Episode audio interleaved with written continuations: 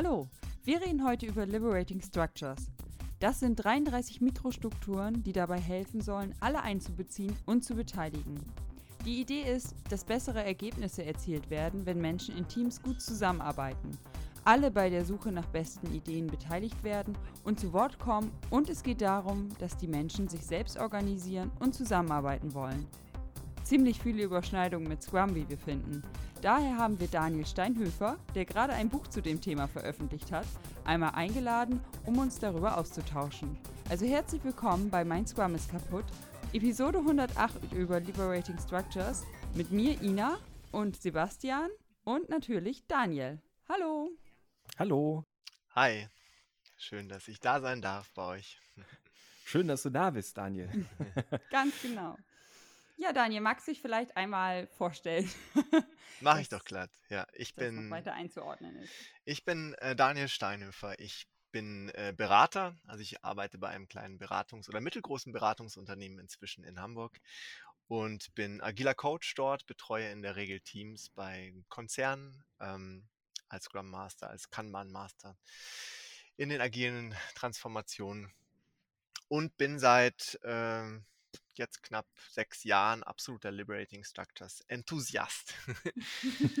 und äh, das hat mich auch dazu gebracht, das eben erwähnte Buch zu schreiben, die letzten dreieinhalb Jahre. Ähm, weil mein Gefühl ist, dass ich das gerne auch im deutschsprachigen Raum zugänglicher machen wollte und ich äh, diese, diese, dieses Konzept gerne in die Welt äh, tragen oder dabei helfen möchte, dieses Konzept in die Welt zu tragen. Ja, sehr cool. Und ähm, magst du jetzt für Leute, die vielleicht noch nie von Liberating Structures gehört haben, nochmal ja, eine kleine Einführung geben? ein paar bisschen Basiswissen. Liberating Structures in a nutshell. Go. okay, gut. Du hast ja eigentlich alles schon gesagt. Fertig. Naja, genau. Dann, ähm, äh, ich, gehe, ich gehe davon aus, als Autor hat man noch ein bisschen. Ja, ähm, genau. Also die einfachste Erklärung, um sich das vielleicht vorzustellen, am Anfang ist immer, dass es wie ein, einfach so ein Werkzeugkasten mit, wie du sagtest, 33 Methoden ist, die, die dabei helfen, in, in Gruppen miteinander umzugehen, zu interagieren. Ähm, das ist so die kürzeste, kürzeste Geschichte davon. Da steckt natürlich eine Menge mehr drin. Ähm, die Methoden sind, die sind alle sehr spezifisch Manche sind sehr allgemein, manche sehr spezifisch und äh, helfen immer dabei, die ähm, Interaktion zwischen den, den Beteiligten in der Gruppe zu strukturieren. Also deshalb heißen sie eben Structures, Strukturen. Und sie versuchen immer die Interaktion so zu, strukturieren, dass die Interaktionen befreit werden. Das hört sich jetzt so ein bisschen esoterisch an, aber ist durchaus ernst gemeint. Also es geht darum, praktisch ähm, alle gleichermaßen zu beteiligen, die, die in der Gruppe an der Interaktion beteiligt sind, ähm, die, die Ideen, Meinungen, Bedenken ähm, von allen zu hören und das auf eine Art und Weise, die nicht, die nicht zeitfressend ist, die effizient und effektiv ist, wie man so, so schön immer wieder sagt, ähm, und die vor allem auch Spaß macht. Und ist das, ähm, ich, ich fange jetzt, äh, ich steige mal direkt ein mit, ja. der, mit der Frage. Also es ähm, Liber Liberating Structures. Ähm, zwei Sachen. Äh, ich bin jetzt gerade schon erstaunt gewesen, als du gesagt hast, sechs Jahre, weil äh, ähm, ich glaube, ich bin auf das Thema gestoßen, das erste Mal so vor, vor drei, vier Jahren. Also so gesehen dann schon, schon echt ein Spätzünder. Aber du hast auch gerade gesagt, dass er auf dem deutschen oder im, im, deutschsprachigen Raum noch gar nicht so wahnsinnig verbreitet ist. Ne? Das ist äh, ich habe es hier und da vielleicht mal so einzelne Methoden aus den Liberating Structures mitgekriegt, aber selten jetzt jemand auch mal getroffen, der so richtig äh, versiert in der ganzen Werkzeugkiste sozusagen wühlen kann. So mhm. aus dem Stand. Genau, also in, meine, in meiner Blase ähm, gibt es natürlich viele, viele, die sich damit regelmäßig beschäftigen. Ähm, ich glaube auch, mein Gefühl ist, dass es durch die Pandemie und die Online, Online-Meetings ähm, auch wie eine Pandemie um sich, äh, um sich gegriffen hat, was, was total gut ist. Also ich, ich habe das Gefühl, dass es einfach ähm, genau eine, eine, Methode ist, die jetzt auch öfter eingesetzt wird ähm, mhm. und sich einfach anders verbreitet als jetzt immer nur so im, im physischen Dunstkreis. Das ist mir so aufgefallen. Aber ich habe überhaupt gar kein Gefühl dazu, wie sehr das in der Masse verbreitet ist. Das, ähm, genau, da, da bin ich total geblendet von meiner eigenen Blase, wo ich das Gefühl habe, fast jeder macht das. ja, genau. Ähm, ich glaube, ja. Ich glaube, so mein Eindruck wäre, dass, dass, wie gesagt, viele, viele kennen so ein paar Methoden daraus. Also da zähle ich mich dazu, aber ich bin jetzt, ich bin jetzt selbst auch nicht besonders, ähm, also ich kann nicht aus dem, aus dem FF in Anführungszeichen dann, dann so direkt, zack, ah, wir machen jetzt das, wir machen jetzt das. Äh, so, so ein paar Sachen hat man sich dann eher dann schon, schon eingeprägt, auf die man auch dann mal schnell zurückgreifen kann, aber jetzt noch nicht in allen so richtig versiert. Das war jetzt so mein Eindruck, dass das auch eher ein mhm. bisschen verbreitet ist und dann hier und da trifft man dann mal so einen Liberating Structures Crack, der, der oder die dann wirklich so alles, ähm, also das, das ganze Werkzeugset eigentlich so richtig äh, beherrscht, würde ich mal sagen. Mhm. Als ähm, ich mir die angeguckt habe, habe ich festgestellt, dass ich einige schon sozusagen kenne, aber ich gar nicht wusste, dass das dazugehört. Also, dass man es ja einfach, also unter einem anderen Namen oder so schon mal gemacht hat, aber. Mhm. Ja, total. Das, das, ist auch, das ist auch ein halt Punkt. Auf. Ja, genau, wo, wo, wo, viele sagen so, ah, das kenne ich ja, das mache ich ja alles schon. Äh, schon das, ist wie bei, alle. ist wie bei Scrum ähnlich, ne? Genau, also, genau. Also, Ach, agil wir sind, sind wir doch schon, immer. Ja, so jetzt nicht. genau. wir, wir, machen schon, wir haben noch nie einen Plan gemacht, wir waren schon immer agil. ähm, genau, das ist auch äh, vielleicht ein, ein wichtiger, äh, wichtiger Hinweis noch. Ähm, diese Methoden wurden ähm, von den beiden Erfindern nicht erfunden, nicht alle wurden erfunden von denen, sondern die haben sich großzügig bedient aus Methoden, die da halt so einfach bekannt sind. Ähm, und zwar in jeglicher Hinsicht. Also beispielsweise, ähm, vielleicht kennt ihr das sogar, die, die Methode TRIS ähm, kommt aus der russischen Ingenieurskunst und ist dort, glaube ich, eine mehrtägige Art, sich systematisch ähm, Problemen zu, zu nähern. Und ähm, die gibt es auch in einer anderen Version als, als Kopfstandmethode. Ähm, kennt man sie auch oft, so, ja, so eine kleinere genau. Fassung davon, wo man erst anfängt und überlegt, wie können wir eigentlich ähm, das, was das gewünschte Ergebnis total sabotieren. Also sagen wir mal, reden wir mal heute vom Klimaschutz. Toll, tolles Thema. Wie können wir es schaffen, ähm, das Klima so katastrophal zu gestalten, ähm, dass wir nicht nur diese 2-Grad-Grenze reißen, sondern in den nächsten zehn Jahren die, die Erde anfängt zu brennen. Ja, Irgendwie so. Genau, und dann überlegt man, wie kann man, die, wie kann man das Klima sabotieren? Und dann als zweiten Schritt fragt man sich, was tun wir eigentlich davon? und das öffnet dann immer die, die Augen und das Entsetzen. Und der dritte Schritt ist dann, wie können wir das, was wir Schlechtes tun, stoppen? Und das mhm. sind so die, die, die drei kraftvollen Schritte von Tschüss. Und ähm, das ist eben ein Beispiel von einer Methode, die die beiden halt ähm, aus dem, was schon da war, entliehen haben und aber so geformt haben, dass man sie innerhalb von 30, 40 Minuten in, in einer beliebig großen Gruppe durchführen kann und eben nicht über mehrere Tage wie die Original-Tris-Methode ähm, äh, durchführen muss. Also die haben sich eben großzügig bedient aus vielen guten Methoden, die es da schon gab. Ähm, aber jetzt ist es schon so, Liberating Structures kann man eher als eine Methodensammlung verstehen. Ne? Also es ist jetzt nicht ein, da gibt es noch eine übergeordnete Struktur, die das alles nochmal irgendwie ordnet oder in einen Rahmen setzt oder in einen Kontext setzt, sondern eher so eine Methodensammlung von Methoden, die alle mit einem selben, also mit demselben Hintergrund zurecht gedacht wurden, sozusagen. Ähm, also für mich ist es ähm, beides. Ähm, mhm. Zu Beginn war es für mich immer eine Methodensammlung, eine Ergänzung für mein, für mein Wirken als agiler Coach oder als Trainer. Ähm, eine Art und Weise, wie ich auch mit größeren Gruppen gut umgehen kann. Und über die Zeit habe ich halt gemerkt, dass da halt viel mehr noch drin steckt. Also die, die beiden Erfinder kommen halt auch aus dem Umfeld der Komplexitätstheorie. Mhm. Und deren, deren Eingangsfrage war eigentlich, wie können wir, wie können wir wirkungsvoller interagieren?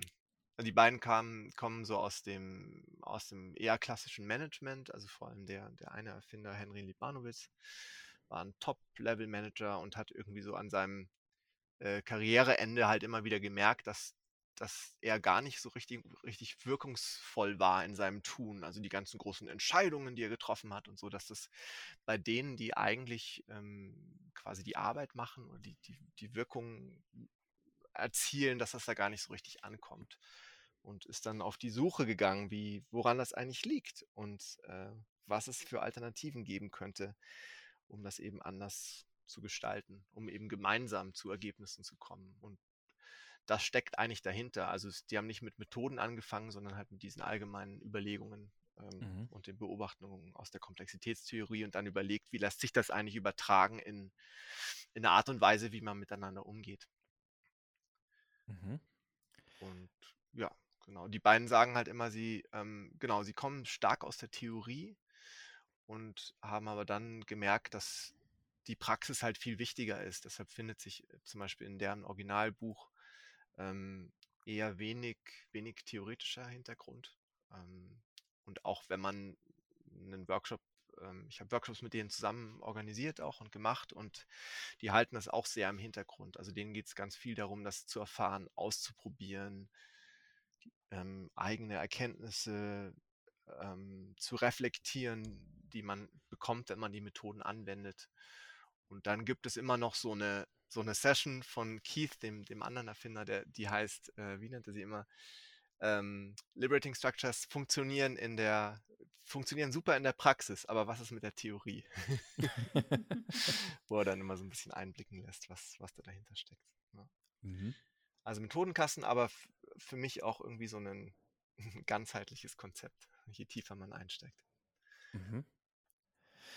Und ähm, wenn wir jetzt, wenn wir jetzt mal so ein bisschen den, den Bogen spannen zum Thema, Thema Scrum, dann ähm, fallen mir natürlich direkt Anwendungsfälle ein, so in den typischen Scrum-Events. Also klar, mhm. natürlich mhm. gerade auch bei Retrospektiven.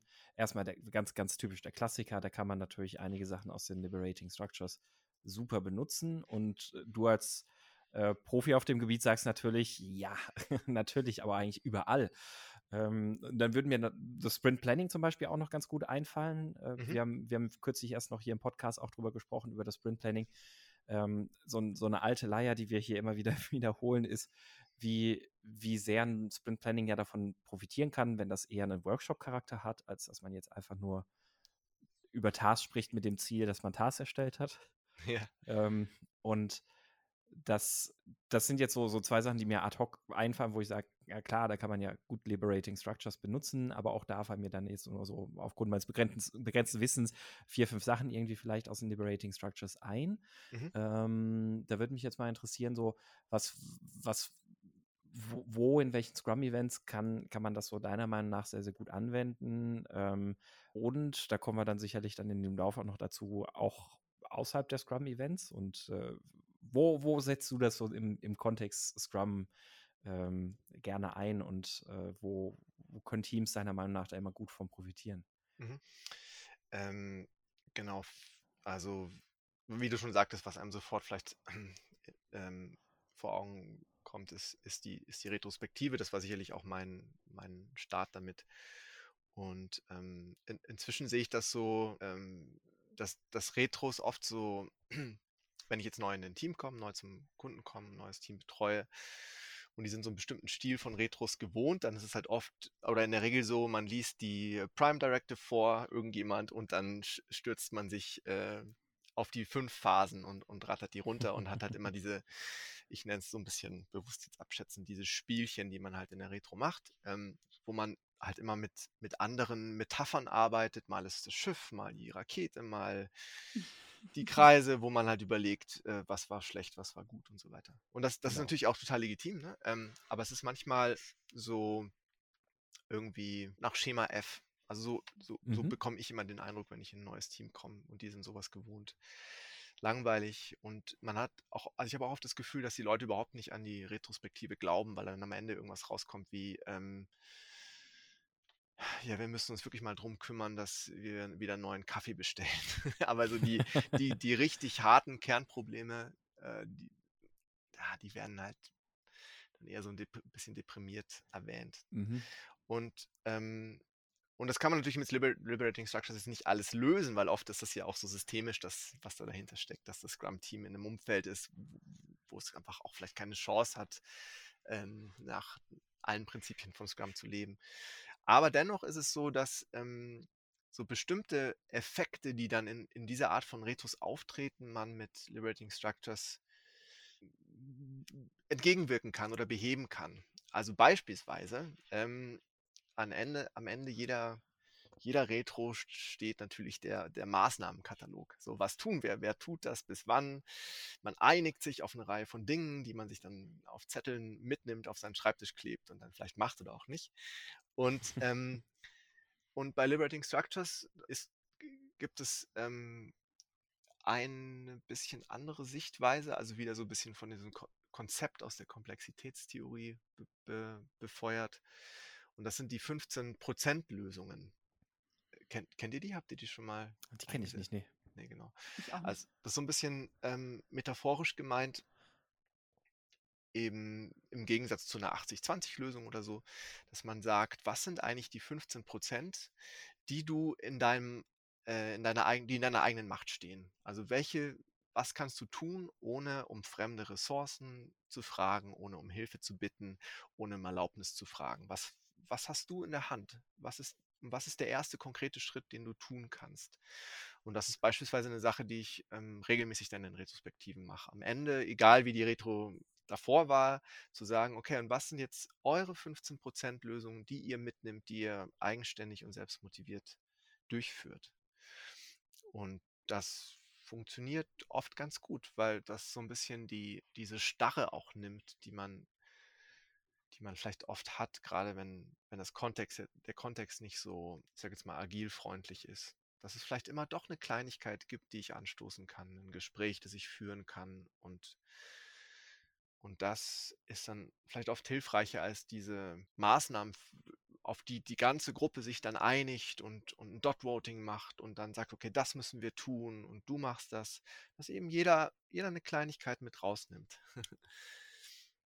mhm. Und, das ist so dieser, na, ne, dieser Bezug zu auch zur Komplexitätstheorie, was ähm, gut, vielleicht ist es eher der, die Chaos-Theorie, wo man sagt, vielleicht ähm, dass eben eine kleine, kleine Veränderung im System an irgendeiner Stelle vielleicht eine größere an, an einer anderen Stelle bewirken mhm. kann. Oder so ein, so ein, vielleicht auch so ein Schneeballeffekt lostritt, wo dann eben mehrere kleine Aktionen vielleicht doch dazu führen, dass, dass was Größeres passiert. Und diese Hoffnungslosigkeit, ich oft sehe in Scrum-Teams, dass die so ein bisschen bekämpft wird. Mhm. Mhm. 15% mhm. Solutions heißt die Struktur. Okay.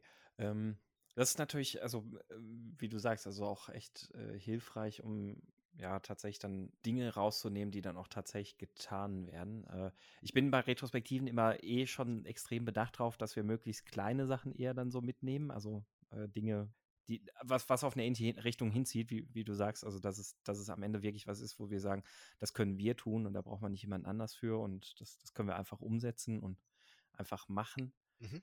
Ähm, äh, aber, aber vor allem interessanter Punkt, um dann auch nochmal so am Ende einer Retrospektive, wo es oft ja dann doch, doch so ist, dass man eher so die großen Brocken dann irgendwie dann in vielen Teams da eher hat, da auch nochmal auf den, auf den Punkt zu kommen.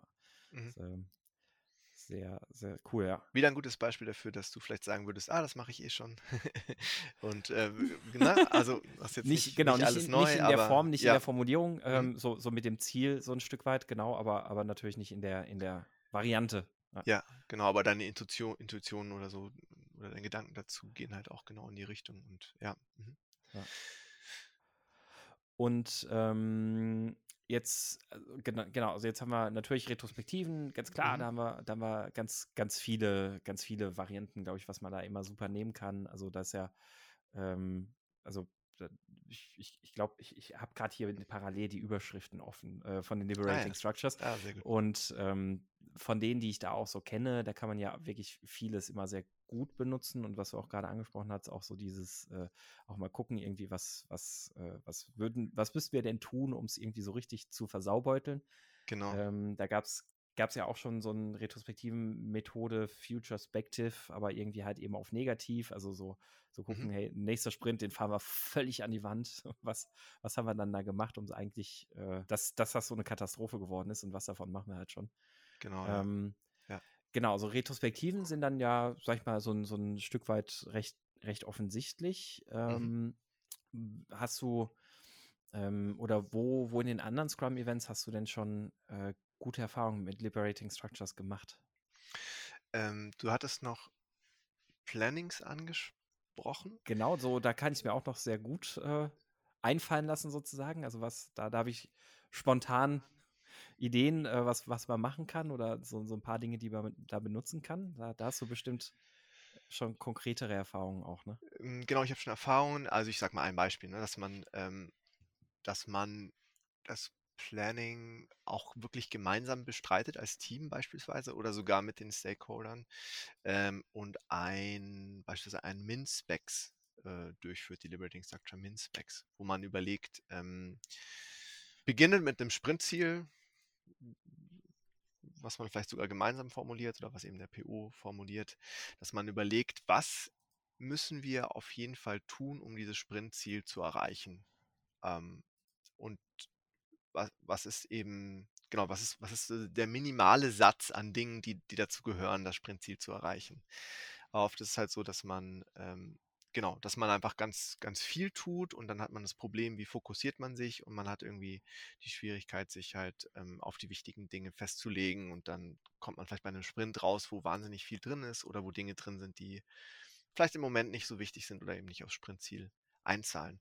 Und MinSpecs ist eine Methode, das eben auch mit der Gruppe so Schritt für Schritt gemeinsam zu überlegen, was ist eigentlich, was weiß ich, von den Sachen, die im Backlog stehen, ähm, was zahlt darauf ein, was ist vielleicht nicht ganz so wichtig. Und so hat man dann ähm, genau so eine gemeinsame Entscheidung auch dafür, die ganz viele Vorteile mit, mit, mit sich bringt. Also zum einen klärt sie nochmal das Sprintziel für alle. Es macht irgendwie nochmal klarer, dass man eben genau jetzt im nächsten Sprint auf dieses Ziel hinarbeitet. Und zudem hat man eben auch eine Beteiligung von, von dem ganzen Team, die alle mit bestimmen und entscheiden, was in den Sprint ähm, rein soll. Und hat dann auch unter dem Sprint meiner Erfahrung nach eben viel mehr Commitment automatisch erzeugt. Weil es eben nicht diese, dieses Sprint-Planning ist, wo der PO oder die PO in ähm, Story-Nummern vorliest und sagt, das ist alles ganz wichtig.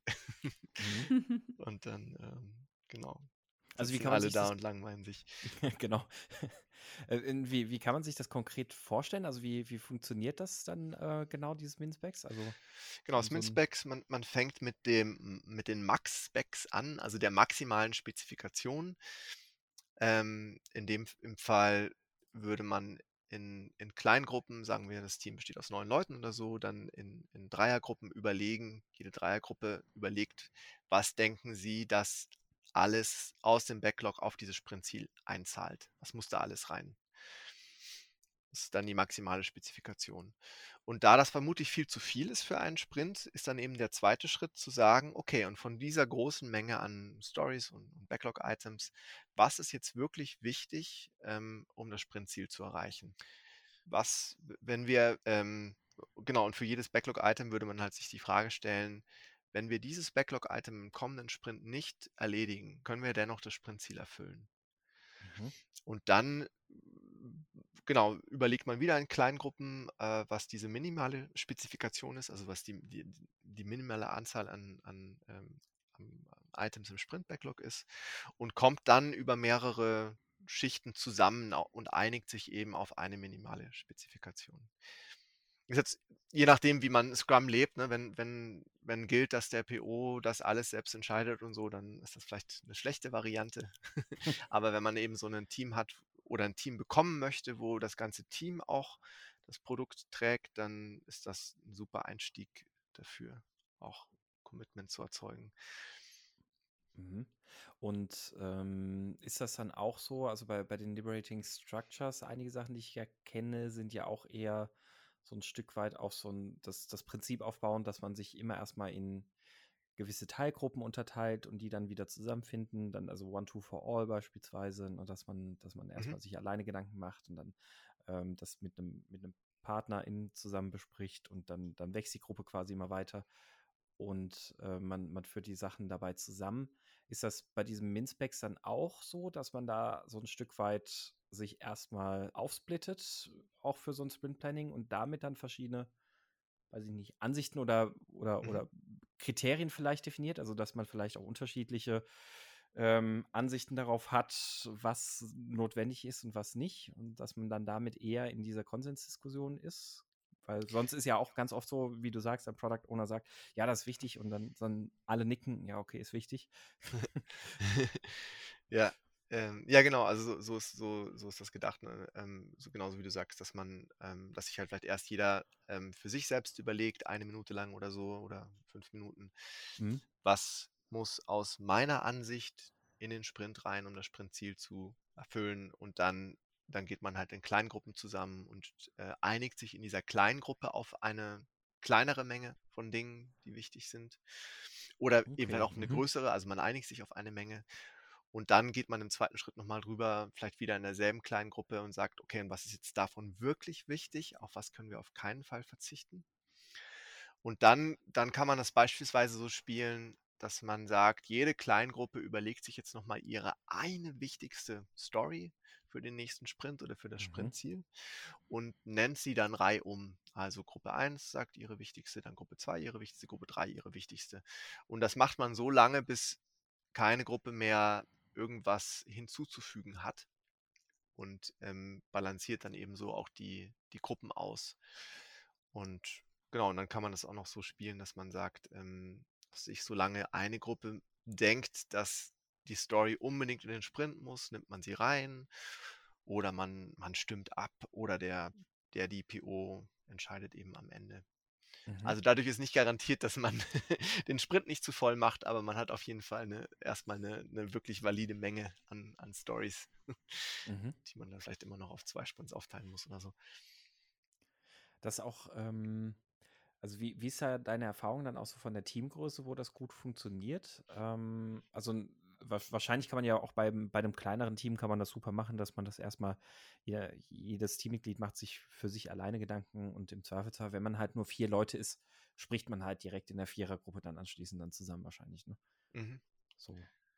Genau, da, da wäre es dann ziemlich ähm, die, die, ja, einfach oder so, ne? In so einer kleinen Gruppe, wo man, mhm. wo man dann nicht noch mh, hm, zwischen den Gruppen, die nicht miteinander gesprochen, also zwischen den Kleingruppen, die nicht miteinander gesprochen haben, äh, noch einen Konsens finden muss.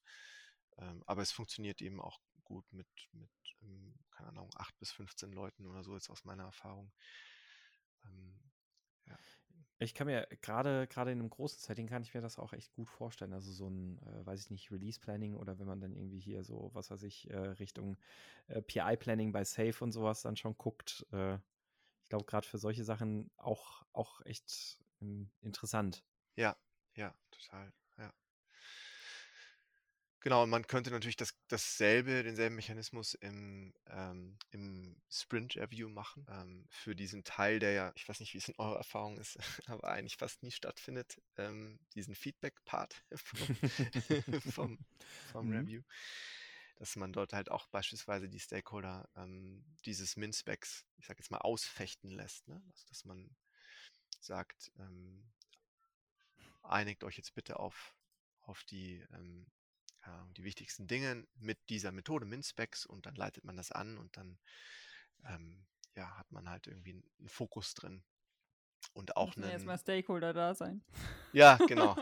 Guter Punkt. War, hattet ihr schon mal Stakeholder? Ja, aber es ist eine ziemlich traurige Diskussion dann da mit ein, zwei Leuten. Zwei? Ja. Boah. Naja. ja. Nein, also es waren natürlich auch schon mal andere Sachen dabei, aber ja. Ähm, genau. das äh, das wäre erstmal das Erste. Ja. Dass, äh, dass man die Leute zusammentrommeln muss. Mhm. Aber ja, ansonsten kann ich mir das sehr gut vorstellen. Ja. Ja, vielleicht ist es auch direkt eine Überleitung ne, zum, zum Sprint Review. Was, was kann man da tun oder was da auf das Traubild, also das, was, was wir jetzt ja gerade gesprochen haben, ne, dass irgendwie keine Stakeholder da sind, weil es irgendwie meistens nur eine hm, mehr oder weniger interessante Demo ist und vielleicht noch irgendwie ein Ausblick auf den nächsten Sprint, aber überhaupt gar kein, gar kein Feedback oder keine Interaktion stattfindet. Also ich habe noch nie, wenn ich neu in ein Team gekommen bin, gesehen, dass, dass, es, dass ein gutes Sprint-Review stattgefunden hat. Also hört sich jetzt bei euch auch so an, ne? Irgendwie, das ist immer so ein. Seltenst, ja. Ja, ja immer irgendwie, weiß nicht. Es ist halt genau auch so eine Betrachtung von, von Liberating Structures, das, was da in der Regel stattfindet in einem Sprint-Review, nämlich eine Präsentation ähm, dass das genau eine der Interaktionsformen ist, die aus Sicht von Liberating Structures vielleicht nicht so hilfreich ist und wo Liberating Structures bewusst eine Alternative dazu anbieten. Also diesen Mechanismus, dass eine Person irgendwas erzählt und alle anderen gezwungen sind, dann eine ganze Weile zuzuhören, kein, keine Chance haben, Einfluss zu nehmen und es am Ende vielleicht noch so ein kurzes, müdes, na, habt ihr noch Fragen gibt, wo dann entweder sich niemand traut oder alle eingeschlafen sind oder irgendjemand sich auf irgendein Detail versteift, was, was vielleicht sonst niemand interessiert oder so. Und deshalb ist eigentlich für mich m, am, am tollsten immer Sprint-Reviews mit Liberating Structures zu beflügeln. ähm, und, und das geht auch so einfach. Ne? Also du hattest jetzt schon One-to-For-All genannt. Ähm, man könnte zum Beispiel einfach äh, halt eine ja, die übliche Demo machen oder die übliche Präsentation von den Features und dann anstatt einer Fragerunde einen, einen One-to-For-All, zum Beispiel mit der, mit der Einladung, ähm, äh, irgendwas Beflügelndes. Ähm, wie fandest du es so? Nee, sowas wie, wie wa was, was ist, was fandest du bemerkenswert? Ähm, was, keine Ahnung, wenn du, wenn du dir überlegst, was du heute gesehen hast, was wäre das nächste kleine bisschen, was du zu hinzufügen willst zum Produkt, um es noch toller zu machen oder so. Ich sitze so ein bisschen mit müden Geist fantasiert, was man fragen könnte. Und genau, und dann hat man auf einmal auch wieder durch den Mechanismus, den du vorher auch schon beschrieben hast, Sebastian, ne, dass sich jeder erstmal selbst in Ruhe mal Gedanken macht und die Möglichkeit hat, wirklich zu reflektieren, was passiert ist und auch aufgefordert wird, darüber nachzudenken. Mhm. Und dass dann vielleicht sogar also was ich dann oft auch gerne mache, dass ähm, man dann sagt, wenn es aufgeht mit den zwei Stakeholdern, dass immer ein Stakeholder mit einem Teammitglied zusammengeht und sich dann halt genau darüber austauscht und sagt, ähm, was, was ist mir aufgefallen, was, was würde ich mir noch mehr wünschen, zu was inspiriert mich das, was ich gesehen habe. Und das halt so lebendig hochkommen lässt und dieses Feedback ermöglicht und auch die, ja, eine wirkliche Interaktion zwischen, zwischen dem Produktteam und und der, der Außenwelt der Stakeholder ermöglicht. Mhm. Und das ist, also allein so ein One-to-For-All macht einen Unterschied wie Tag und Nacht. Also das finde ich immer genial. Ja, ich ich, ich kann es mir tatsächlich gerade sehr, sehr gut vorstellen und äh, denke mir gerade echt so, ach, warum, hast, warum hast du das nicht früher schon gemacht? Ähm, also ich hatte durchaus einige Sprint-Reviews auch schon äh, miterlebt, die, die wirklich recht, also nee, die, die schon sehr interaktiv liefen ähm, was aber auch einfach daran lag, dass die Stakeholder ein sehr hohes Interesse am, an der Arbeit des Teams hatten. Ähm, also so ein, so ein wirklich hohes eigenes Interesse und die, die haben da ganz viele Fragen gestellt und haben mit den äh, Entwicklern dann auch darüber, ich sag mal jetzt so bewusst so ein bisschen in Anführungszeichen philosophiert, ah, aha, okay, und was können wir dann noch so probieren und in welche Richtung kann das denn noch gehen? Und mh, ja, dann, dann lass uns mal schauen, was habt denn so als nächstes gerade auf, auf der Agenda? Und ähm, da war das schon, schon ganz gut, da war einfach durch, aufgrund der, der, der Motivation eine sehr, sehr gute Dynamik oder eine sehr gute Interaktion, ähm, aber so in den allermeisten Sprint-Reviews, die man ja sonst eher auch dann so kennt, ähm, dieses, dieses, ja, wir zeigen es mal und jetzt werden dann noch so ein bisschen so Fishing for Compliments mäßig so ein paar lobende Worte abgeholt, mhm. ähm, das dann halt viel mehr aufzubrechen und wirklich in was richtig Konstruktives zu münzen. Kann ich mir gerade echt gut vorstellen. Ja. Ich muss übrigens an der Stelle auch ergänzen, äh, ich, äh, ich, ich, habe, ich habe auch schon Teams, wo ich frisch rein, reingekommen bin, gesehen, die echt gute Sprint-Reviews äh, machen wenn sie welche Angst, gemacht sie haben. Oder warum musst du wenn, das jetzt wenn sie welche gemacht haben. das, Auf das einmal so ein Einschub. genau. Also die Sprint Reviews, die sie so alle fünf, sechs Sprints mal gemacht haben, waren echt gut. ja.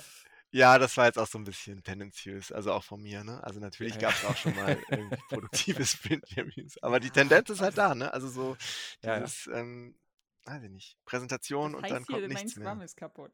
Ah ja, ja, okay. Nee, alle, alle Sprint Reviews genau. sind immer doof. ja. ja.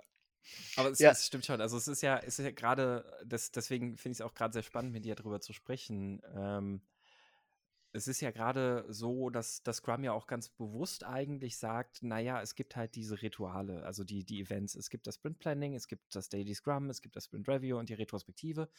Ähm, und das sind, sind eigentlich die, die wichtigsten Interaktionen, die du brauchst, damit, ähm, da, damit du dafür sorgen kannst, dass während des Sprints ein höchstmöglicher Fokus gegeben ist und es wenig Störungen dann irgendwie zwischendrin gibt. So, und diese Meetings, die ja dann eigentlich davon leben, dass du ein Höchstmaß an Interaktion hast und möglichst viel daraus ziehen kannst und gewinnen kannst, ähm, die müssen ja dann auch entsprechend gestaltet werden und gehen dabei irgendwie dann doch so oft äh, eher in so ein, so ein ähm, seltsames Fahrwasser. Ja, total. Das, das stimmt wirklich. Ja. Also, ja. Und hast du, hast du, hast du noch einen richtig guten Hack so für, für Sprint Review? Also noch eine, noch was aus den Liberating Structures, was dir sofort einfällt, wo du sagst, auch das hier voll gut? Ähm, genau, das andere ist ähm, ein Shift and Share. Das ist eigentlich eine ziemlich simple Struktur, ähm, die einfach darauf basiert, dass man ähm, an mehr, ich sage mal so, für ein Sprint, Sprint Review nicht eine, eine, äh, naja, wie sagt man, eine zentrale Präsentation hat, mhm. sondern eben das, was das Team präsentieren will, auf mehrere Stationen aufteilt. Also mhm. eine Station, ein, ein Entwicklerpärchen äh, stellt Feature A vor und das andere B und, und so. Und die, die Stakeholder wandern in kleinen Grüppchen quasi von Station zu Station. Und damit bricht, hat man auch mehrere Effekte erzielt. Also zum einen bricht man so diese Großgruppensituation auf, die es ja oft schwierig macht, dann wirklich Feedback zu geben und ins Gespräch zu kommen, mhm. sondern genau, teilt das in so in, in intimere Teile auf und hat dann dort in diesen intimeren Teilen ähm, eine bessere oder eine einfache Möglichkeit, Feedback auch zu geben. Ne? Dann zeigen die Entwickler, Entwicklerinnen was und, ähm, und es entsteht viel eher ein Gespräch, wenn es halt vielleicht nur eine Vierergruppe ist, die dann da beisammen ist. Und mhm. das andere, der andere Effekt ist, dass ähm, praktisch jeder normalerweise bei jeder Gruppe landet. Das heißt, jede Station erzählt ihre Geschichte oder stellt ihr, ihr Feature eben dreimal vor, viermal vor. Und dadurch schärft sich das auch. Und mhm. dadurch können die, die die vorstellen, auch durch das Feedback von den vorigen Gruppen vielleicht nochmal andere Aspekte hervorheben. Und dadurch ähm, gewinnt das Ganze an, äh, an, an, Tiefe und eben auch an Qualität in, in den Interaktionen. Das ist auch, was ich, was ich gerne mache, was halt nicht immer leicht abzubilden ist.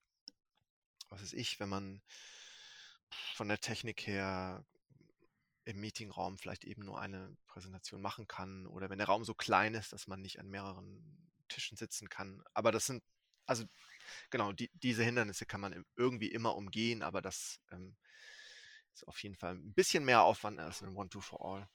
Mhm. Aber auch total äh, gewinnbringend, finde ich. Mhm. Ja. Shift and Share. Und hast du das jetzt äh, mal digital dann mit mehreren Breakouts gemacht oder geht es auch wirklich eher um dieses Rumwandern und. Äh, genau, digital geht das äh, Shift and Share eigentlich total gut. Ähm, also beispielsweise mit Zoom gibt es ja diese Möglichkeit, ähm, dass die TeilnehmerInnen sich den, den Breakout-Raum selber wählen und dann, dann kann man halt irgendwie so, keine Ahnung, reingeben und jetzt wechselt quasi im Uhrzeigersinn zur nächsten Station. Das, ähm, das funktioniert auf jeden Fall digital auch. Also der, der Kerneffekt ist wahrscheinlich dann eher, dass, dass man kleine Gruppengrößen hat, plus, wie du sagst, dass durch die Wiederholung natürlich die Präsentierenden das, das immer weiter schärfen. Mhm, genau. Aber vor allem, dass man kleine Grüppchen hat, die, die das in, immer gezeigt kriegen in einer Timebox-Variante. Ne? Ja, genau, ja. Okay. Ja. Und es braucht äh, natürlich und möglicherweise mehr Zeit, ähm, aber eigentlich jetzt rein rechnerisch gar nicht so viel mehr Zeit. Mhm. ja. ja. Wir hatten äh, ich, ich hatte sowas auch in einer ähnlichen Variante mal gemacht bei ähm, einem Kunden. Das waren äh, sieben, acht Teams, die in einem ähnlichen Kontext gearbeitet haben, aber nicht strikt an einem Produkt. Ähm, so dass sie halt dann doch, also es war, es war eben deswegen kein skaliertes Umfeld, wo sie wirklich so Abhängigkeiten hatten oder so, dass sie so sehr miteinander irgendwie gearbeitet hätten. Ähm, aber es war halt doch eben ein ähnlicher Kontext und äh, Stakeholder auch die grundsätzlich dementsprechend halt auch eigentlich alle Reviews gerne besucht hätten. Ähm, Und dann haben wir halt gesagt, gut, dann machen wir halt die, äh, gucken wir halt schon, dass die Sprints synchronisiert sind, wo, wo sinnvoll und wo möglich und dass wir dann halt ein gemeinsames Sprint-Review haben. Ähm, und das Sprint-Review haben wir dann, wir hatten so einen Marketplatz äh, mäßig aufgebaut, wo wir das auch genauso hatten eigentlich. Mhm. Ähm, jedes Team hatte einen eigenen Tisch und äh, in, ich, ich glaube, da hatten wir es aber ein bisschen großzügiger, die, die Timebox ich glaube, es waren 15 Minuten etwas in dem Bereich, ähm, 10 oder 15 Minuten, weil es halt immer ein kurzes Sprint-Review war, also wirklich halt auch immer zeigen, so was ist in dem Sprint passiert, also es war nicht nur ein Thema. Ähm, und war dann dementsprechend noch ein bisschen deutlich mehr Kontext natürlich und weniger Raum für Diskussionen als jetzt hier im, im Shift-and-Share-Format. Äh, Mhm. Aber das, deswegen kann ich mir sehr gut vorstellen, dass wie, wie gut das funktioniert, also wie, wie schön das dann auch machbar ist und wie gut man damit auch wirklich den einzelnen Themen, die man präsentiert, eigentlich auch einen schönen Fokus geben kann. Ja. ja. Cool. Das ist eine äh, schöne Idee. Also ich, ich merke schon, es gibt viel auszuprobieren nach dieser Podcast-Folge. ah, das ist toll. ja. Ja, und dann, was gibt es denn noch für Events? Daily hatten wir noch nicht. Ne? Daily, ja, ich genau, frage mich da, die ganze Zeit, ob man was fürs Daily verwenden kann oder Ich auch, da bin ich jetzt yes, schön, wir beide gespannt. äh, ja, genau, also da das halt oft ähm, irgendwie so auf 15 Minuten als heilige Regel begrenzt ist, ähm, hatte ich da bis jetzt eher ein paar Experimente gemacht. Ne? Ähm, und da finde ich es halt auch, also fast immer wieder ketzerisch oder wie Scrum, Scrum ist ja kaputt, ne? Ähm, und kommt ein neues Team und dann stehen die da und beantworten ähm, irgendwie gedankenlos diese heiligen drei Fragen des Dailies und ähm, hören sich gegenseitig nicht zu und, ja. und es arbeitet sowieso jeder nur an seinem Shit. mhm. Und es interessiert einfach auch nicht, was die anderen, was die anderen erzählen. Und, ähm, und das schreit eben auch nach, genau, nach Befreiung. mhm. Und ähm, Genau, also ursächlich ist das ja auch oft da, liegt es ja oft darin, wie, keine Ahnung, dass vielleicht kein Sprintziel ähm, genau. formuliert worden ist und, und wirklich jede Person, also dass das Planning quasi schon Mist war und jede Person irgendwie so vor sich hin arbeitet oder das ja. Team halt einfach so funktioniert. Genau. Also, Weil dann, genau. Dann, wo, wo ist dann das Interesse, den anderen überhaupt zuhören zu wollen, wenn natürlich eh jeder einfach nur seine eigene Story durcharbeitet und genau. Äh, ja. Und wenn es auch vielleicht keinen keinen Sinn und Zweck für das, das Produkt gibt oder wenn es irgendwie, naja, tausend, tausend andere Gründe, die da noch drin stecken. Ähm, genau, und die, diese Struktur des, des Dailies ist eben auch eine dieser Interaktionsstrukturen, die Liberating Structures hm, bekämpfen wollen. Nicht bekämpfen wollen, mhm. aber ergänzen wollen. Nämlich eine Statusrunde. Das ist eine klassische Statusrunde, wo eben nacheinander jeder und jede irgendwie ähm, zu einem bestimmten Thema den Status abgibt. Und in der Regel so, dass die anderen das gar nicht interessiert. Also mhm. Also wie bei einer Vorstellungsrunde. Es ist auch eine Statusrunde, wo irgendwie jeder erzählt, äh, ich heiße so und so, meine Hobbys sind so und so und spätestens nach der dritten Person hört man nicht zu oder man formuliert im Kopf die ganze Zeit seine eigenen stimmt. Antworten. Ne? Und beim das Daily ist ja auch so, man steht da und, und formuliert seine eigenen Antworten. Also ich war früher auch Entwickler und habe mhm. meine eigenen Antworten formuliert. Und mhm. äh, genau. Also, wie kann man das aufbrechen? Man kann zum Beispiel natürlich, weil wir schon genannt haben, auch ein One-to-For-All machen ähm, mit einer Einladung. Dauert ungefähr genauso lang und ähm, mit der Einladung ähm, eine Minute für dich. Ähm, was auch immer, wenn wir bei den drei Fragen bleiben, vielleicht ähm, kann man es einfach mit den drei Fragen machen oder mit einer der drei Fragen. Oder man sagt eben sowas äh, Abweichendes wie ähm, was tust du heute oder was hast du gestern getan, was tust du heute vielleicht auch noch, wo du, wo du vielleicht die Hilfe von anderen brauchst? Mhm. Irgendwie so. Und dann, genau, und dann kommt zu zweit zueinander und erzählt euch das, ähm, besprecht, sprecht zu viert darüber und dann teilt es halt mit der ganzen Gruppe und man bekommt so ein Bild, ein viel lebendigeres Bild, wo das Team gerade steht und die Leute hatten schon ganz viele Chancen, ähm, quasi um Hilfe zu fragen oder vielleicht sogar direkt einen kurzen äh, kurze Rückmeldung zu bekommen, ah, das, ja, ich kann dir da später, ich kann dir da später irgendwie helfen. Und dann hat man halt nach ähm, zwölf Minuten, wie das, wie das One-to-Four normalerweise braucht, ähm, viel mehr Interaktion und zwischenmenschliche Beziehungen geknüpft und Anknüpfungspunkte hergestellt, als bei dem überzeichneten schlechten Daily, von dem wir gerade gesprochen haben. Mhm. Ja, das stimmt. Also allein mit dem One-Two-For-All, auch wenn man da ja so ein bisschen ähm, auch äh, was, was, was ist das? Was ist das Ziel, das das Team bis heute erreichen muss oder sowas? Also auch, auch da gibt es ja, ja ähm, interessante Fragestellungen. Stimmt. Äh, One-to-For-All ist ja, glaube ich, äh, wenn ich es richtig im Kopf habe, auch 15 oder 12 Minuten, also äh, die, die dafür angegeben sind. Ne? Genau, 12 Minuten so. plus ein, zwei Minuten für, mhm. Für die Formulierung der Fragen und so. Ne? Also, aber ja, im Wesentlichen ein Daily lang. Ähm, ja. Hm. Also, und das andere wäre, was ich auch manchmal ausprobiere, ist ähm, ein Impromptu Networking, auch weil das halt zeitlich auch genauso 12, 15 Minuten braucht. Das war dieses, ähm, also in Reihenform beantworte, beantwortet euch gegenseitig zwei Fragen äh, mit wechselnden Partnern für drei Runden.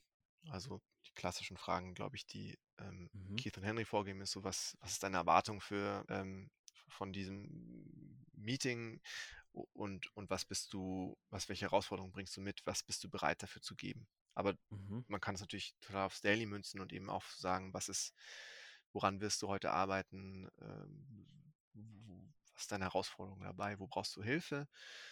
Ähm, das kann man jetzt einfach drei Runden lang machen. Ähm, dann hat man wieder diese Verbindungen geschaffen und Anknüpfungspunkte in, in, im direkten Austausch geschaffen. Aber man kann auch beispielsweise nur eine Runde machen. Also letztlich ist dann einfach nur kein Impromptu Networking, sondern ähm, unterhaltet euch kurz zu zweit für fünf Minuten über diese beiden Fragen. Und dann hat das Daily eine ganz andere Qualität. Dann kann man nämlich, ähm, dann hat jeder schon mal formuliert, was er vielleicht sagen will. Und man kann auch so, so ähm, das so ein bisschen anders framen und sagen, gibt es denn wirklich was, was du heute hier in der Runde teilen willst, das uns gemeint, das uns alle voranbringt? Das könnte so eine Frage dafür sein. Und dann hat man schon so eine Schärfung und, und kriegt vielleicht auch die Gruppe dazu, dass nicht wirklich jeder sich gezwungen fühlt, was zu sagen, auch wenn vielleicht heute mhm. einfach nur die Antwort das gleiche, das Gest, äh, selbe wie gestern die richtige ist oder, oder die hilfreichste. Mhm. Ähm, ja. Mhm. Ja, legt, legt damit oder hilft mehr einen Fokus drauf zu schaffen, was kann ich denn mit der Gruppe teilen, was, was, was für das Team auch relevant ist, also oder ja. von Wert, welche, also eine Information, die für das Team von Wert ist. Ja. So. Mhm. Oder was, ein, eine letzte Idee, was man halt, ähm, man muss ja nicht immer ganze Liberating Structures ähm, nehmen, sondern kann ja auch so, so Anteile daraus nehmen, also wie Fragestellungen oder eben beispielsweise zu Beginn eines Dailies einfach nur zu sagen, ähm, macht euch eine Minute Gedanken zu den elendigen drei Fragen mhm. ähm, und, und versucht das halt jetzt schon mal für euch zu schärfen. Mhm. Und genau, überlegt euch, was ihr wirklich teilen wollt, in Ruhe und dann steige, steigt die Qualität und die Relevanz der Antworten auch schon meistens. Mhm. Ja, das stimmt. Also alleine als so ein als moderativer Kniff ganz am Anfang allen Teilnehmern nochmal kurz Zeit zu geben, kurz für sich drüber nachzudenken. Was, was willst du denn mit der Gruppe teilen? Ähm, anstatt da so rein, rein zu stolpern und äh, hier hast du dein Token und jetzt rede los so ungefähr. Ja, ja, genau. Ja, stimmt. Ähm, jetzt bin ich natürlich noch sehr gespannt, ähm, wo, wo du Liberating Structures ansonsten auch noch so einsetzt. So in den, den Scrum-Events ähm, ergibt, das, ergibt das natürlich sofort äh, Sinn. Also ist das total plausibel, weil gefühlt sind das ja viele Sachen, die man vor allem auch so in, in so Art Workshops und Meetings halt sehr gut einsetzen kann. Aber ich vermute, wahrscheinlich kann man es auch in mehr Situationen auch noch irgendwie einsetzen. Ne? Also da, ähm, vielleicht bin ich jetzt gerade auch auf, auf dem falschen Dampfer, aber Vielleicht hast du ja auch ein paar, paar Ideen auch noch oder so aus deiner Erfahrung heraus, wo du, wo du das mit Teams dann auch außerhalb der Events noch irgendwie einsetzt. Also vielleicht auch so, wenn du mal mitkriegst, ah, da ist gerade eine Diskussion und da werfe ich jetzt mal eine Liberating Structure rein und helfe dem Team, äh, ihr, ihr Architekturproblem zu lösen oder irgendwas. Ähm. also was ich, was ich halt noch ähm, total wichtig finde, dass, ähm, ich glaube, das hast du vorher auch so gesagt, ne, dass ähm, die Scrum-Events halt dafür da sind, dass das Team möglichst fokussiert den Rest der Zeit miteinander arbeiten kann. Mhm. Ähm, dass das ja auch oft gar nicht stattfindet, sondern dass die Leute oft auch einfach alleine vor sich hin arbeiten. Irgendwie so und jeder Mhm. so seine Aufgaben abarbeitet. Ähm, und, und das, finde ich, kann man halt auch mit Liberating Structures ähm, gut unterstützen. Zum Beispiel, indem man ähm, regelmäßig ein Deliberating Structure Troika Consulting durchführt mit dem Team. Einmal die Woche, einmal im Sprint. Ähm, wo, es halt darum geht, also bei Troika Consulting ähm, kommt man zu dritt zusammen. also Dreiergruppen, Dreiergruppchen bilden sich und ähm, jede, jede Person innerhalb der Dreiergruppe stellt den anderen beiden eine aktuelle Herausforderung vor. Und das kann halt auch einfach sprintbezogen sein. Dass man sagt, ich arbeite gerade an diesem, äh, was weiß ich, was du gerade sagtest, Architekturproblem oder ich habe das gerade. Ähm, und, und dann stellen die anderen beiden Verständnisfragen zu der Herausforderung.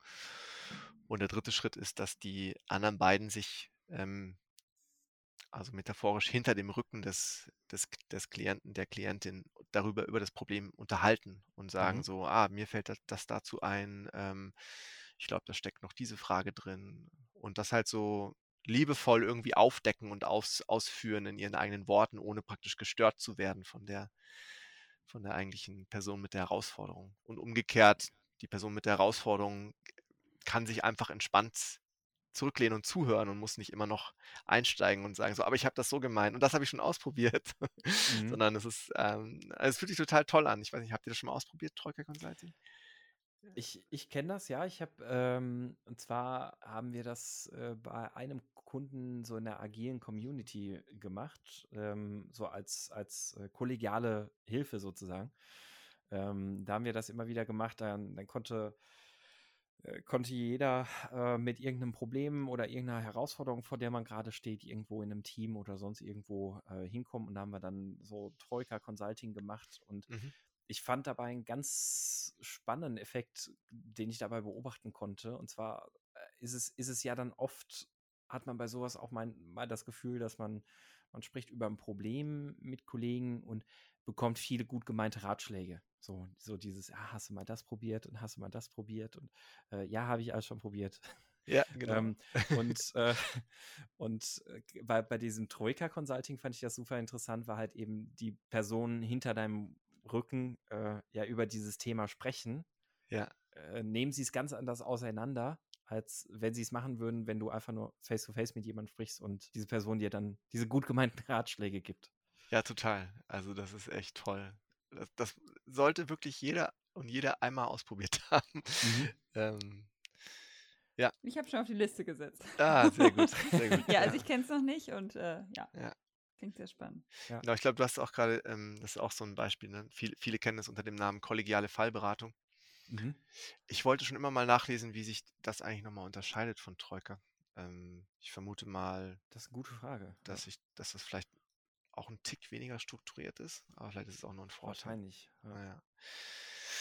Genau, Aber das, das ist- so unter dem Sprint ist das halt ähm, genau die Möglichkeit auch zusammenzukommen und sich halt auf diese wertschätzende Art auch zu helfen und die Expertise von den anderen anzunehmen, jenseits von äh, dem wöchentlichen äh, Entwickler-Talk oder so, der halt auch den, den üblichen Charakter von, von einem Meeting hat.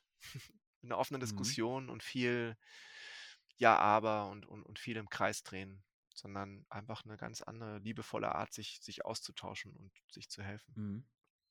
Ja, das, das stimmt. Also auch, auch eine schöne Idee, da wirklich mal ähm, regelmäßig im Sprint auch einfach mal Luft dafür zu schaffen oder Raum dafür zu schaffen, sowas, sowas mal zu machen. Oder zum Beispiel auch einfach an Daily dann ranzuhängen und zu sagen, so jetzt äh, äh, sp- sprechen wir mal kurz über, über eure aktuellen Herausforderungen oder irgendwas auch. Ja. Ja, und sonst, ähm, puh, vielleicht so im, im vagen, groben Scrum-Kontext ähm, habe ich ähm, auch noch, ich überlege gerade, was ich teilen könnte, was, was spannend ist und, und auch greifbar, ne? Mhm. Ähm, vielleicht, genau, also vielleicht, was ich auch so im, im Unternehmenskontext mit Teams ähm, hilfreich und wichtig finde, ist die Liberating Structure, what I, what I need from you, wa- was brauche ich von dir? Ähm, und das ist eben eine Überraschung, strukturierte Art und Weise, ähm, Wünsche und Erwartungen aneinander zum Ausdruck zu verhelfen. Ähm, und eben auch zwischen Gruppen oder vor allem zwischen Gruppen funktioniert das gut. Also bei dem Beispiel von vorhin, vielleicht ähm, gibt es die Gruppe Stakeholder und es gibt die Gruppe Team und es gibt vielleicht ähm, ja oft leider diese Unterscheidung zwischen IT und und äh, und, und Business und, und also und und na, jetzt fällt mir das Wort nicht ein. Und äh, Business und äh, operativen oder Operations? Oder äh, genau, also die, die, die, die, die Fachseite und, und die mhm. IT-Seite sind ja eigentlich immer getrennt und ähm, was ja oft total auch problematisch ist. Und äh, What I Need From You ist halt eine Möglichkeit, um vielleicht so ganz generelle ähm, Arbeitsvereinbarungen auch zu treffen und zu sagen, also jeder dieser drei genannten Gruppen ähm, genau, überlegt sich erst auch wieder mit diesem One-to-For-All beispielsweise, wenn es größere Gruppen sind, was sind eigentlich die Wünsche, die wir und die Bedürfnisse, die wir an die anderen beiden Gruppen haben. Ähm, mhm. Also sagen wir mal, die ähm, Ent Entwicklerabteilung will halt, ähm, was weiß ich, fällt mir jetzt irgendwie nichts ein. Was, was, was wünschen sich denn die Teams von, den, von der Fachabteilung? Dass man näher zusammenarbeitet, ähm, dass man nicht immer nur die Anforderungen über den Zaun bekippt äh, mhm. bekommt, sondern vielleicht auch, dass, dass die Fachabteilung in, regelmäßig zur Verfügung steht oder vielleicht sogar im Sprint mitarbeitet. Und, mal zum äh, Review kommt. Mal zum Review kommt, genau, total abgefahren. Und dann die Fachabteilung sagt, ähm, was wünschen sich die Fachabteilungen? ähm, dass, dass, äh, dass sie, äh, dass sie auch mal gefragt werden oder dass sie, ja. äh, dass, dass sie, äh, ja. Dass, dass ähm sie vielleicht mehr verstehen, was auch gerade passiert, ohne dass es zu technisch ist, die Antwort. Genau. Irgendwie ja. so. Ja, das sind jetzt vielleicht auch ein bisschen abstrakte Wünsche, aber das, ja genau, das kennt wahrscheinlich jeder. Und dann, äh, genau, und dann bringt man es halt einmal auf den, auf den Tisch und die Vertreter dieser einzelnen Gruppen kommen in der Mitte zusammen und, und sprechen diese Wünsche aus. Und zwar in einer reglementierten Art und Weise. Die Wünsche müssen so ein bisschen wie Smart-Ziele äh, eindeutig sein, äh, erfüllbar sein, äh, Zeiten, irgendwie einen Zeitrahmen haben und so weiter. Mhm. Das ist die eine Regel. Und die andere Regel ist, die Wünsche werden einfach nur ausgesprochen und in dem Moment wird, findet keine Beantwortung statt, sondern jeder hat wirklich den Raum, einfach nur mal zu sagen, was wünsche ich mir, was brauche ich. Mhm. Und dann ziehen sich die Gruppen wieder zurück und besprechen, reden darüber, was sie für Wünsche von den anderen Gruppen gehört haben und überlegen sich eine Antwort drauf. Und auch die Antwort ähm, unterliegt best bestimmten Regelungen. Und zwar sind nur, sind nur die Antworten Ja, machen wir, Nein, machen wir nicht, ähm, äh, habe ich nicht verstanden oder machen wir, wenn ihr irgendwas noch klärt, erlaubt. Mhm in giftigen Umfeldern kann man auch noch erlauben, äh, ist uns doch egal. Oh, das hilft äh, bestimmt. Äh, ja, aber es ist tatsächlich auch manchmal hilfreich, ne? das, das einfach das, so. Das einfach auszusprechen. Das einfach auszusprechen. Ja. Aber auch gefährlich. Ich vergesse, nee, ich, nee, ich ziehe das wieder zurück. genau, und dann kommen die Leute, die Vertreterinnen der, der Gruppe wieder in die Mitte und beantworten und sagen halt, ihr habt uns von, äh, ihr habt euch von uns gewünscht, dass wir regelmäßig ins Review kommen. Das machen wir, wenn ihr nur noch Liberating Structures im Review einbindet. und so. Oder sie sagen halt, ähm, ihr habt uns von uns äh, gewünscht, dass wir euch immer die User Story schreiben. Nein, das machen wir nicht. Und dann hat man auf einmal eine totale Klarheit innerhalb von 30, 40 Minuten hergestellt von Dingen, die sonst im Flur passiert sind, die zwischen einzelnen Personen besprochen worden sind. Die sind auch einmal alle auf dem Tisch und manchmal sind sie auch sind die Antworten auch nicht befriedigend. Mhm. Aber man kann dann im nächsten Schritt halt überlegen, woran müssen wir arbeiten. Und das mhm. fehlt halt auch ganz oft. Also kennt ihr ja wahrscheinlich auch. Ne? Es passiert ganz viel informell und, und in kleinen Kreisen und, und niemals, dass wirklich die ganzen Gruppen aufeinander zugehen und sich das klar machen und alles gehört haben und äh, man weiß, woran man ist und man hat was, worauf man aufbauen kann. Mhm. Also das habe ich also schon. Die finde ich gerade richtig gut, da muss ich mich noch weiter reinlesen. Also. Ja. What I need from you. Antwortmöglichkeiten und so, aber weil, wie du schon sagst, dann, also man kann da auch nicht rumdrucksen und das irgendwie, ja, so sozusagen, als hätte man darauf geantwortet, aber eigentlich weiß danach wieder keiner, was jetzt Sache ist. Also ja, ja. finde ich gerade ganz und Sache. Ich, also ich, ich auch. Ich habe ich, ich hab auch gerade eine kon konkrete Situation im Kopf, wo ich das gerade, äh, glaube ich, sehr, sehr zeitnah ausprobieren werde. Komisch, ähm, du auch. Was, ja, was, was mich aus dem, dem heraus auch tatsächlich interessiert, ist das denn, ähm, brauch, braucht es deiner Ansicht nach oder funktioniert das vor allem mit, mit ähm, also erstmal, wie viele Gruppen braucht das dafür? Also funktioniert das auch schon, wenn es zwei Gruppen einfach nur sind? Also wo äh, und im, im, in, im, ergänzende Frage, funktioniert das ähm, auch in einem Setting, wo äh, die eine Gruppe was von der anderen braucht, aber die andere überhaupt nichts von der von der einen braucht, vielleicht oder so, weiß ich nicht. Ähm, also wenn das jetzt auf deine zweite Frage zuerst eingehend, ähm, ich, ich, da habe ich nur eine Vermutung. Also ich glaube, wenn du, mhm. selbst wenn du dir ganz sicher bist, dass das so ist, könnte ich mir immer noch vorstellen, dass es eine, eine Gegenforderung mhm. gibt oder sowas wie, lasst uns doch einfach in Ruhe. Ja, das stimmt, ja. äh, ja also keine ja, Ahnung. Oder halt, ja, oder oft ist es dann noch auch überraschend, was da rauskommt, finde ich. Ja. Und das andere, genau, also ähm, von, von zwei bis sieben Gruppen ähm, habe ich schon ausprobiert. Ich habe aber mit sieben auch schon ziemlich äh, versagt damit. ähm, einfach weil je, je, mehr Gruppen du hast, desto mehr Wünsche sind das und dann sitzt man mhm. da halt ewig und mhm. also du musst halt auf jeden Fall, sagen wir mal, ab drei oder vier Gruppen anfangen, die Zahl der erlaubten Wünsche zu begrenzen oder so. Mhm. Ähm, das geht ja dann auch so um, um Fokus. Ne? Das muss ja nicht immer alles auf einmal passieren, sondern man kann auch wieder sagen, was ist denn jetzt wirklich das Wichtigste, was ihr euch wünscht? Und dann machen wir das halt in ein paar Wochen nochmal oder so. Und das mhm.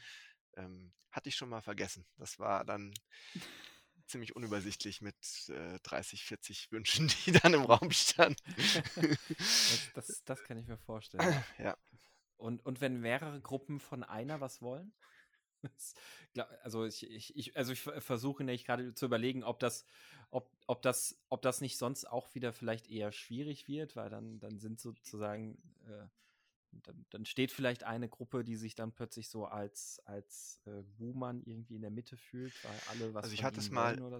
in einem Setting gemacht, wo, ähm, wo mir klar war und vermutlich allen anderen auch, dass eigentlich eine Gruppe zumindest die ist, mit der alle anderen irgendwie auch 'n Konflikt oder ein Problem oder Schwierigkeiten hatten. Und dann war es definitiv so, dass die Mhm, meisten mhm. Wünsche der anderen Gruppen in Richtung dieser Gruppe gingen. Es gab aber durchaus auch zwischen den anderen Gruppen so ein, 2 Sachen und, ähm und von dieser einen Gruppe in in mehrere Richtungen, sodass i ich nicht das Gefühl hatte, dass dass jetzt so offensichtlich so 'n so 'n so so so 2 Fronten mit mit mehreren, äh, keine Ahnung Armeen auf der einen Seite waren, wo sich das dann irgendwie komisch angefühlt hat mhm. oder so. Aber tja, das. Mhm. Okay. Ja.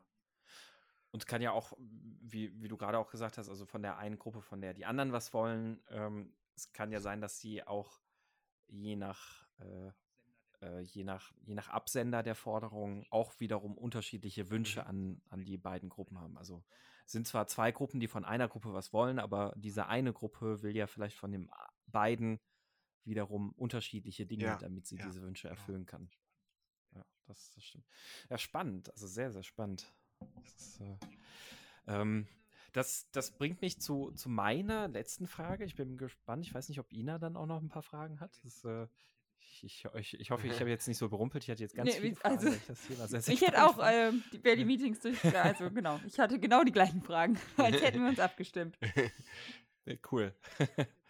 ähm, ich, ich habe jetzt noch eine spannende Frage, ähm, oder also für mich spannende Frage. Und zwar, also wir, wir haben ja gerade auch schon so ein bisschen drüber gesprochen, dass natürlich die Liberating Structures einerseits so, so, eine, so eine Art auch, auch Moderationswerkzeugkoffer sind, aber wie du sagst, natürlich sind sie halt auch viel mehr. Ähm, wenn wir jetzt erstmal erstmal so bei dem ersten Schritt bleiben, das, das so als Moderationskoffer äh, zu verinnerlichen, da gibt es ja oder dann ist ja auch bei Moderation immer so, je häufiger du irgendwelche Methoden anwendest, ähm, und je, je mehr du moderierst, desto routinierter bist du auch und desto einfacher kannst du irgendwelche Sachen so aus mhm. dem eigenen Methodenkoffer irgendwie rausziehen. Jetzt für die Liberating Structures, um, um da sich auch ganz gezielt auf die Liberating Structures ein bisschen zu, zu werfen, gibt es da äh, irgendwelche User Groups oder Communities oder sonst irgendwas, die die irgendwie solche Sachen veranstalten, wo man einfach nur auch Liberating Structures zusammen ausprobiert und wo man die in der Praxis irgendwie ganz, ganz intensiv und regelmäßig mitnehmen kann oder sich überhaupt austauschen kann und sowas alles. Also, was sind so deine, deine Tipps zum Festigen der Liberating Structures mhm. und so zum, auch, ähm, zum Austausch natürlich? Da mache ich jetzt auf jeden Fall aber auch, auch Werbung für mich. und zwar, ich, ich, ich biete halt, ähm, ich biete, ich biete Workshops dazu an, die so die, diesen ganzen Methodenkoffer so unter verschiedenen Aspekten äh, versuchen zu, ähm, genau, greifbar zu machen. Also so von so grundlegenden Dingen, kleine Workshops bis hin zu Workshops über Komplexität oder Entscheidungsfindung oder über Konfliktlösungen, äh, psychologische Sicherheit, Beziehungsthemen, ähm, die das immer so, genau, so themenbezogen transportieren. Das kann ich natürlich empfehlen, diese Workshops sind sehr gut. äh, und dann, wie du gesagt hast, gibt es halt, ähm, äh, buchen Sie jetzt diese Workshops. buchen Sie die gut. Workshops, die sind sehr gut. äh, dann gibt es halt eine, eine Reihe, wie gesagt, von, von User Groups, ähm, wo man ja gerade die Qual der Wahl hat im, im virtuellen Raum, äh, weil sie alle virtuell stattfinden. Ähm, ich finde, ähm, äh, die, die Hamburger, also unsere äh, User Group, ähm, die ist sehr reif. Das ist die größte der Welt. Wir sind aber gerade so ein bisschen, äh, bisschen träge, was das anbelangt. Wir, wir machen, wir, wir fokussieren uns immer so auf, ähm, auf die inhaltliche Bearbeitung von Themen nutzen dazu Liberating Structures, aber besprechen die gar nicht mehr so groß nach, sondern, sondern wollen irgendwie auch selber neue Dinge ausprobieren. Also es ähm, e-, experimentell mhm. und, und, reif wurde uns mal so gespiegelt. ähm, und dann finde ich persönlich die Kölner User Group ähm, auch cool. Die ist auch sehr verspielt ähm, und die probieren auch Dinge aus und sind auch reifer und, und, und lebendig und frisch. Das finde ich die beiden die beiden, glaube ich, kann ich, kann ich wärmstens empfehlen, wenn man, wenn man sich fragt, Gott, welche von den zehn, die jetzt gerade angeboten werden in Deutschland, soll man, soll man besuchen. Ähm, dann gibt mhm. es die, ja, cool. Ähm, die kostenlose App, ähm, auch von meiner tollen Firma Holisticon entwickelt, zusammen mit äh, den beiden Erfindern äh, fortentwickelt. Die ist ähm, so wie die, wie die beiden kostenlosen Webseiten, da sind halt die ganzen Liberating Structures ähm, die Beschreibungen drin. Ähm, und das Coole ist aber, man hat so eine, so eine Suche. Also man kann irgendwie sagen, ich will jetzt, ähm, ich, kann, ich kann so Kategorien angeben. Ich sage, ich will jetzt vielleicht irgendwie eine Strategie entwickeln und dann, dann bekommt man halt eine kleinere Auswahl und kann sich so ein bisschen ähm, in diesen riesigen 33 riesigen Methodenkasten von 33 Strukturen so ein bisschen leichter zurechtfinden. Man hat auch immer so oft einen Blick, wie lange dauert das und ähm, kann auch so einzelne Strukturen aneinander hängen und sieht dann, wie lange dauert diese, diese Abfolge und kann sich noch Notizen machen und so. Also das ist auch toll zum, zum Rumspielen und so ein bisschen reinkommen. Ah, cool. Mhm. Also der, der Companion auch für, für während des, des äh, Workshops, wenn man mal schnell genau, einen, Aus, ja, einen Ausweg ja. braucht sozusagen. Ja, ich kann mich erinnern, wir hatten auf der Managed Agile mal so einen Workshop gegeben und ähm, mein Kollege hatte dann, ähm, der hatte dann eine Struktur aus der App abgelesen. also auch, auch für den professionellen Einsatz geeignet.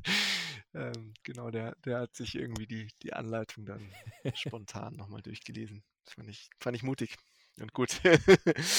ähm, genau, und sonst, und sonst gibt es ja, ähm, auf jeden Fall mein Buch, was auch sehr toll ist. Kaufen Sie das, es ist sehr gut. Kaufen genau, Sie das Buch, mein Versuch, ist sehr diesen, gut. diesen riesigen Kasten ähm, so ein bisschen unter der, unter der Lupe der Entscheidungsfindung, ähm, aber auch unter anderen Aspekten her zugänglich zu machen, um irgendwie einfacher rauszufinden, welche Methode vielleicht gerade passt. War mein, mein Versuch auf fluffigen 450 Seiten das auf den Punkt zu bringen. ja, der hat den Hauptteil nimmt halt die, die Beschreibung der Strukturen äh, in Anspruch. Ne? Äh, genau, das sind so die, mhm. die Tipps, die ich geben kann zu. Ähm, Jetzt, jetzt, jetzt könnte man natürlich sagen, es sind im Moment 33 Liberating Structures auf 450 Seiten. Äh, also du hast hier pro äh, Struktur. genau, also ich glaube, ich habe so 100, 100 oder 120 so, so Seiten so äh, Meta-Informationen zu Entscheidungsfindung, aber auch zu Liberating Structures, zu mhm. theoretischen Konzepten davon und dann so allgemeine ähm, Moderationshinweise, wie, wie, wie kann ich vielleicht auch ähm, die Einladungen zu den einzelnen Strukturen gestalten. Ähm, so, solche Dinge. Wie, wie, wie. Und ich habe noch so eine ganze mhm. Reihe von Strings mhm. beschrieben, also so Aneinanderreihungen von Liberating Structures, was sich zum Beispiel für die Navigation durch Konflikte mit Teams, welche Abfolge eignet sich da, wie greifen die einzelnen Strukturen ineinander oder für Entscheidungsfindung oder sowas. Ähm, genau. Aber der richtig der Hauptteil, das sind mhm. die Strukturen. Und warum ist das so lang? Weil ich ähm, der Überzeugung bin, dass ähm, es für einige Strukturen hilfreich ist, ein, äh, eine, eine visuelle Darstellung zu haben. Ich glaube, das wäre nicht für alle notwendig gewesen, aber gerade für die bisschen anspruchsvolleren ähm, und dann letztlich für alle habe ich mir die Mühe gemacht, immer jeden Schritt nochmal ähm, zeichnerisch darzustellen. Und ähm, das habe ich auch so ein bisschen mhm. für mich selbst gemacht, ehrlich gesagt, weil das für mich total hilfreich ist. Ähm, vielleicht bin ich auch eher ein visueller Mensch, wenn es sowas überhaupt gibt. Ähm, und, und schlag halt, was weiß ich, ähm, auch ich kann sie nicht alle auswendig, dann einfach nochmal die Seite auf und, und gucke mir die Abbildungen an und habe dann irgendwie auf einen Blick, ähm, wie genau die Interaktion ist, was für ein Artefakt da rauskommt, wer, wer wie mit diesem Artefakt interagiert. Und genau deshalb ist das so, so lang geworden. Nur Bilder. Okay. nur, nur Bilder. Das mag ich. Kein anstrengendes genau, Lesen. Ja.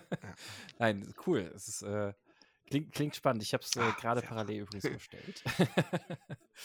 es ist, äh, nee, schön. Also äh, finde ich, find ich sehr, sehr spannend. Gerade auch das, was, was du sagst. Also das, das Thema solche Strings. Ich, diesen Begriff finde ich interessant. Den kannte ich nämlich auch noch nicht.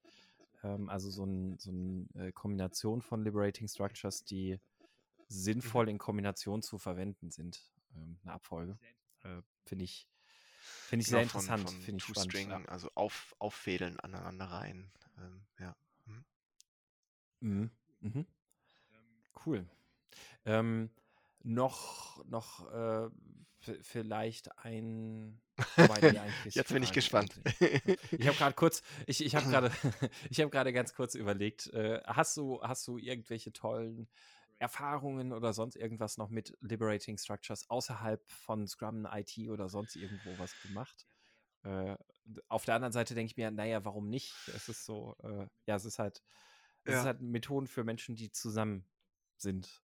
Ähm, das äh, ist, ja. ist, natürlich nicht an IT oder Scrum ähm, oder sonst in, in Workshops, die ich gebe, erzähle ähm, ich immer dieselbe olle Story. Und zwar, dass ich vor, ähm, äh, beispielsweise vor einigen Jahren mit meiner äh, Freundin ähm, Tris gemacht habe. Und ähm, mit der Überlegung, also mit der Frage, ähm, wie können wir es schaffen, unsere Beziehung nicht nur gegen die Wand zu fahren, sondern in ewigen Streit auseinanderzugehen. Und ähm, inzwischen haben wir zwei Kinder. Aber weil es immer so eine, genau. Okay. Ja, also das, das klingt nach einer Erfolgsgeschichte.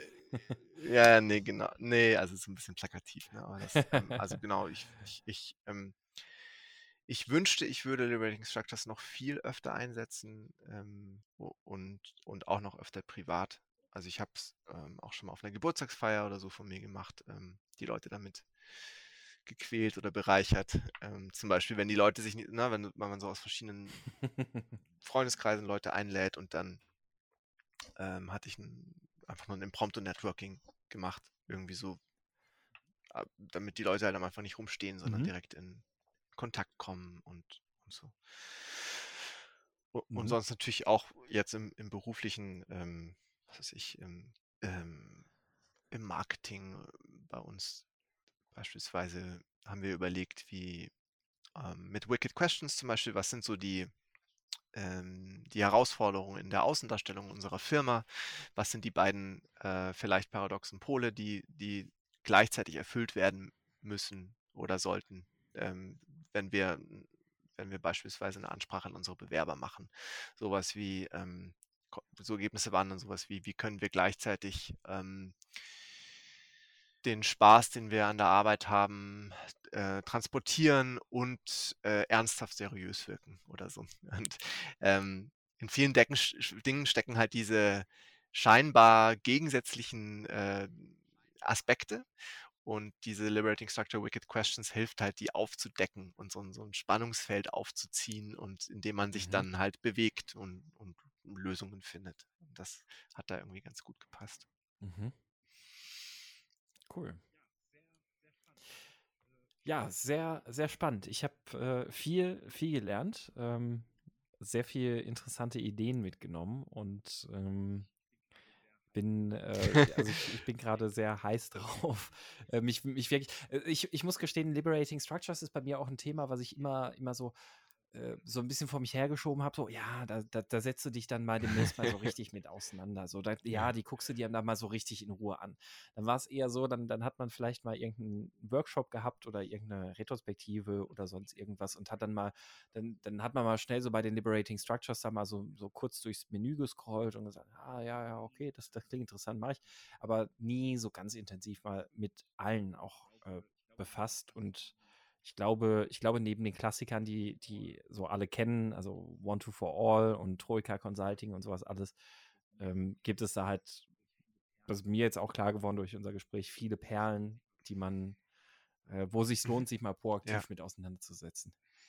Ja, und ich glaube, ähm, also dieses vor diese 33 setzen und, und sich mal da so reinlesen, also es zumindest war nie so meins, ne? Also ich habe es halt irgendwie durch mal das probieren, mal das probieren und mhm. dann halt total Feuer gefangen und dann schon irgendwie versucht, es aufzusaugen, aber eben auch trotzdem Stück für Stück. Also so, also irgendwie muss man es ja auch erfahren und, und, und ähm, erleben auch, um, um überhaupt so einen mhm. Sinn dafür zu bekommen. Und sich das nur durchzulesen, das ähm, fand ich schwierig. Also ich habe auch im, im englischen Original äh, ist halt eine sehr dichte Sprache und das fand ich am Anfang auch ein bisschen schwierig, da so reinzukommen.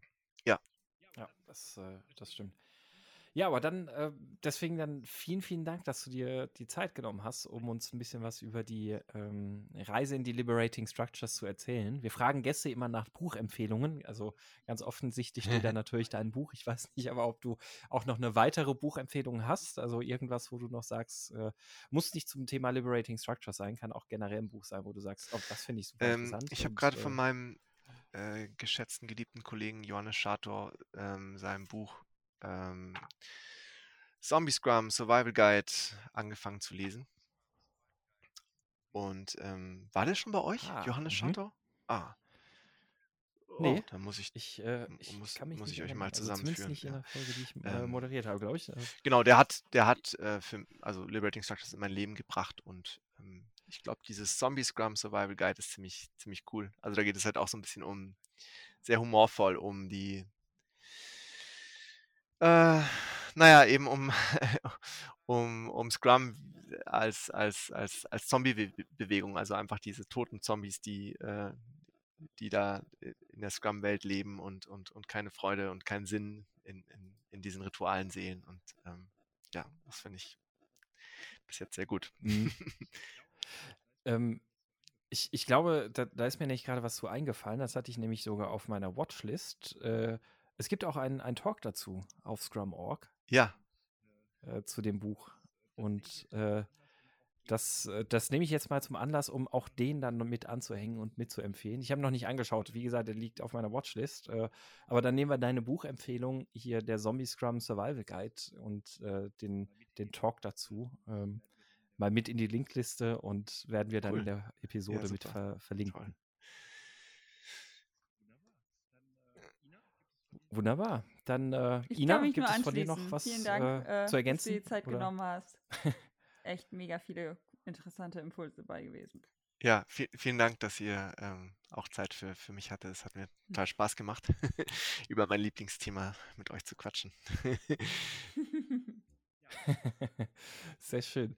Ja, und dann ähm, vielen herzlichen Dank. Und wenn ihr ZuhörerInnen äh, Fragen dazu habt oder irgendwas dazu zu wissen möchtet oder auch, äh, auch eure Erfahrungen mit Liberating Structures auch gerne, gerne teilen möchtet, das könnt ihr wie immer natürlich auch in den Kommentaren tun. Das könnt ihr aber auch natürlich ähm, im äh, Slack fleißig diskutieren, mein Scrum ist kaputt.de slash Slack.